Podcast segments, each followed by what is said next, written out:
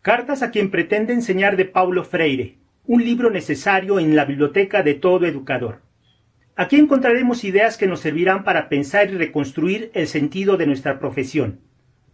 La cuarta carta habla sobre las cualidades que debe tener el enseñante en el ejercicio de su práctica, tales como la humildad, amorosidad, tolerancia, paciencia, valentía, decisión y seguridad.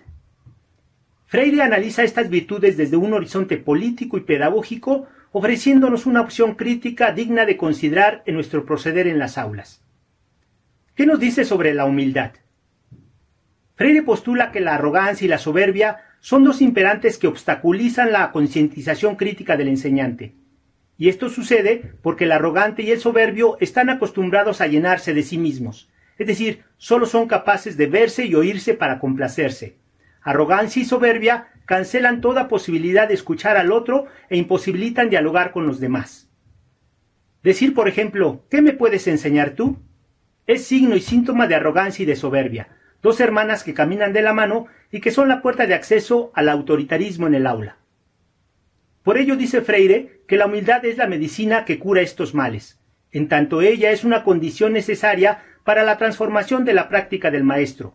Sin humildad no se pueden ver ni superar nuestras imperfecciones como enseñantes.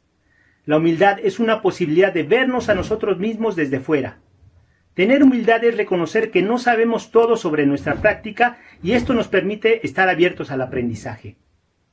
Freire lo señala, el docente debe ser humilde sin menospreciarse, sin minimizarse, sin ser inseguro, sin ser apático.